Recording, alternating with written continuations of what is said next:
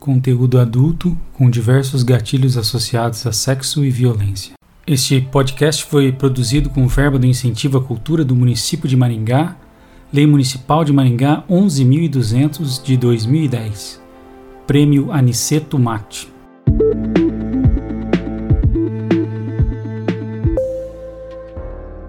O que é sonho? O que é realidade? Imagine não se reconhecer ser outro e você ao mesmo tempo. O outro no espelho. Bem-vindos ao podcast O Outro no Espelho. Meu nome é Deco Sampaio, autor desse livro e também locutor desse podcast. Alguns avisos iniciais. Esse romance homenageia e tem como inspiração autores de enredos de mistério, terror, policial, suspense e de ficção científica, clássicos e contemporâneos. Autores como Arthur Conan Doyle, Agatha Christie, Edgar Allan Poe, Ray Bradbury, Philip K. Dick, Stephen King, Neil Gaiman, Alan Moore, Haruki Murakami, Stig Larsson, Rubem Fonseca, Marcos Pérez e Rafael Montes, entre outros. A obra cinematográfica de David Lynch e os conceitos de psicologia de Carl Gustav Jung também inspiram grande parte da trama. Recado importante: a versão para podcast é diferente da versão impressa. Aqui ocorrem cortes e adaptações, tudo para deixar a experiência de ouvir mais dinâmica. Vale a pena conferir a versão impressa também, pois contém mais informações, mais detalhamento sobre os personagens. A versão física do livro pode ser adquirida em alguns eventos de, de distribuição, pois a primeira tiragem de 250 livros é inteiramente gratuita para os leitores. Confiram nas minhas redes sociais e sites os diferentes eventos para conseguir seu livro. São sorteios e promoções em livrarias virtuais e até alguns eventos na cidade de Maringá. Sonhadores de primeira viagem. No primeiro episódio, antes de entrarmos no capítulo inicial, algumas curiosidades sobre o livro e sobre mim, o autor. O livro é um suspense de cunho sobrenatural e policial que se passa em uma cidade denominada Arborenses representação da cidade de Maringá no universo do livro. O romance foi desenvolvido para ser o primeiro de uma série protagonizada por uma agente de polícia bastante inusitada, cheia de habilidades invejáveis, como diria ela. A história traz nossa heroína, Lúvel a poema, investigando um crime ocorrido em um avião enquanto analisa suas questões existencialistas, fortemente relacionadas à sua transexualidade o envolvimento de um trompetista que não se reconhece mais, que vê outra imagem em si, conspirações e uma cidade preenchida de beleza e torpor dão o tom do livro.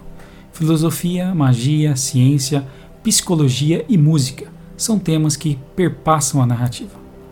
O autor sou eu, Deco Sampaio, um maringaense que trabalha com música e literatura há décadas.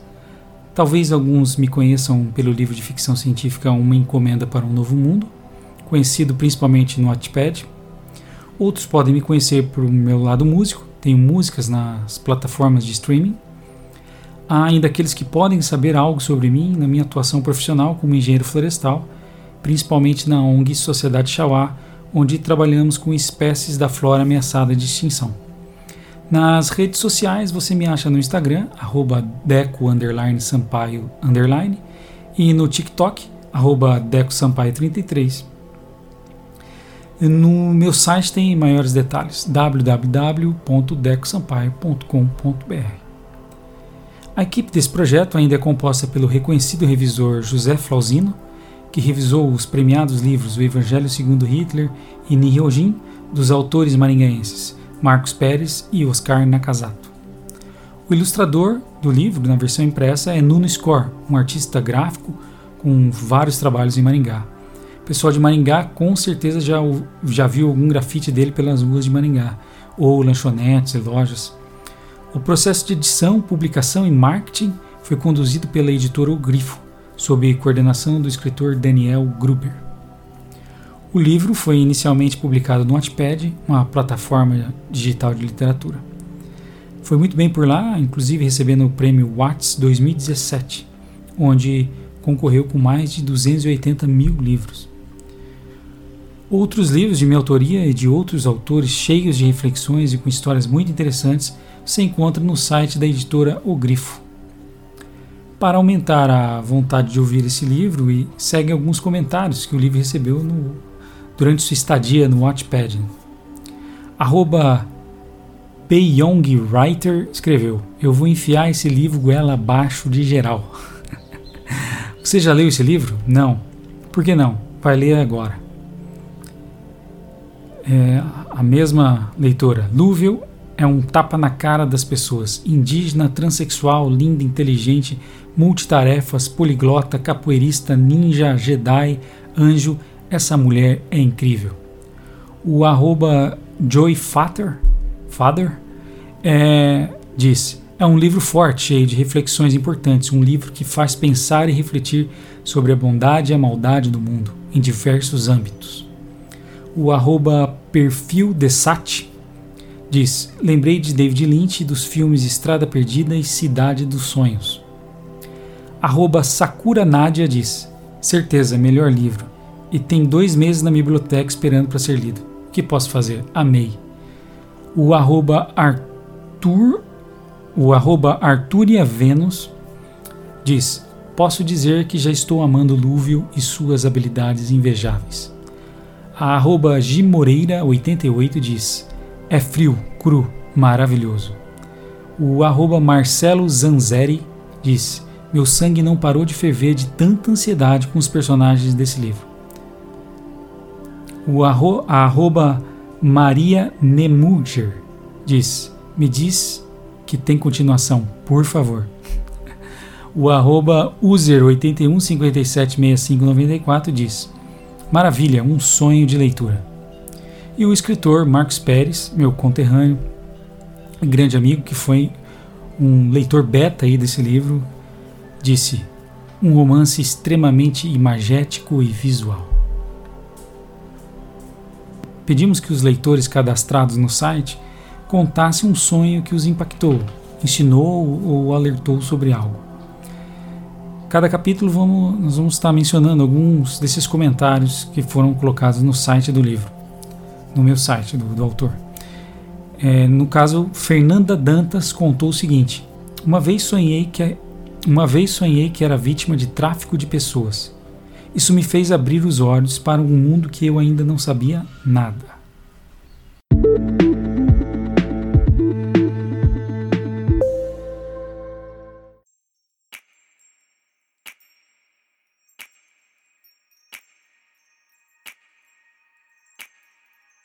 Em uma galáxia quase como a Via Láctea, em um planeta quase como a Terra, em uma época similar ao século XXI, em um Brasil quase como o nosso, em um estado quase como o Paraná, com pessoas quase iguais às existentes, em uma cidade chamada Arborenses, essa história se passará. Capítulo 1 Lokini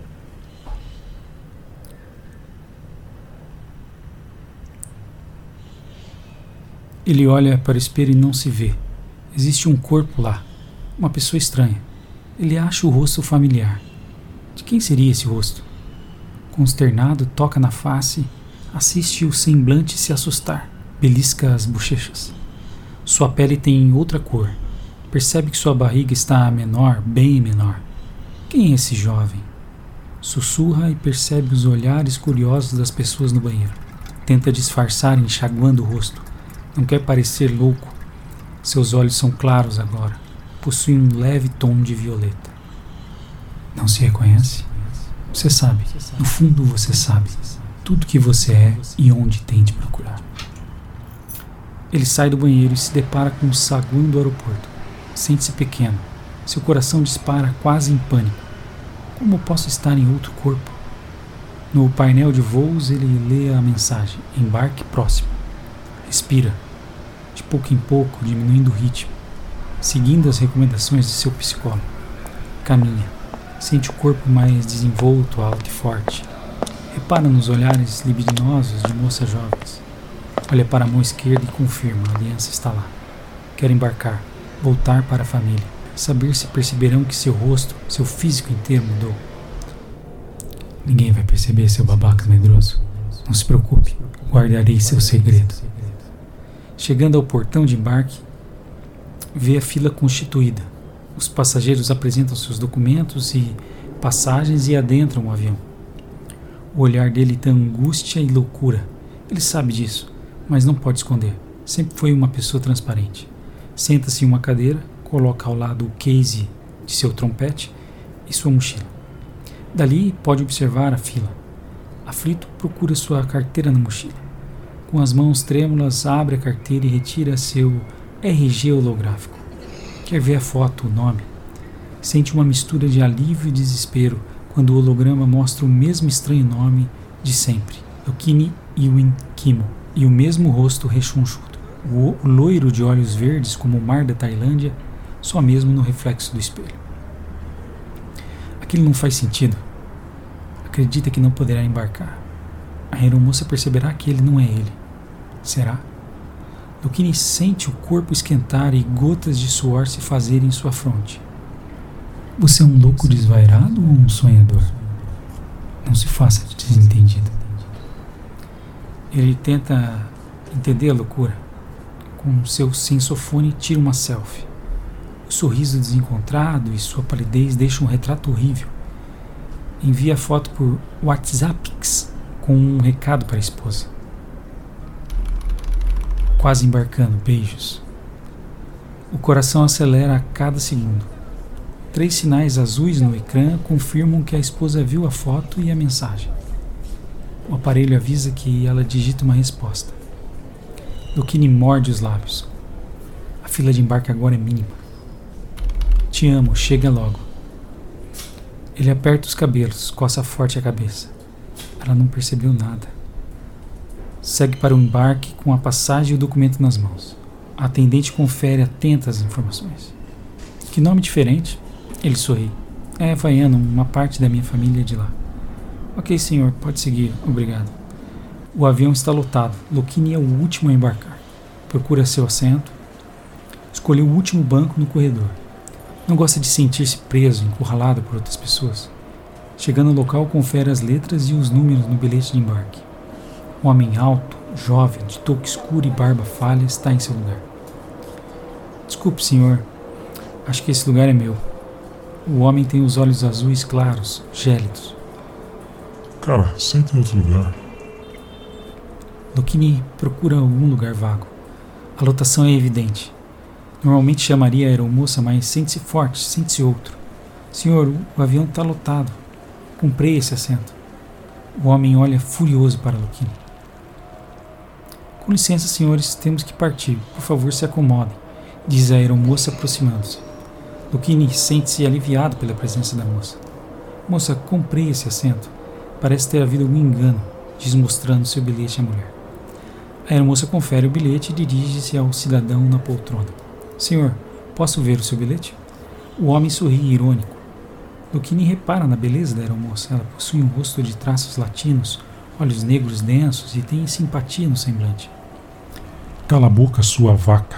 Esse é meu lugar diz o homem de gorro levantando-se bruscamente. O movimento violento nos braços é ágil. O objeto pontiagudo penetra a jugular da moça. Sangue. Rostos respingados. O corpo frágil caído. Gritos. Correria. Lokini observa a cena em choque. E o que você fez, otário? Quem você pensa que é? Diz o homem de gorro olhando firme para Lokini. Lukini não consegue acreditar no que está vendo, no que está ouvindo. O golpe vem. Lukini levanta as mãos se protegendo. O objeto perfura sua palma, sujando seu rosto de sangue. A faca improvisada atravessada por sua pele e ossos. O homem de gorro tenta retomar a arma, mas Lukini empurra. As pessoas gritam, entaladas no corredor, fugindo da violência.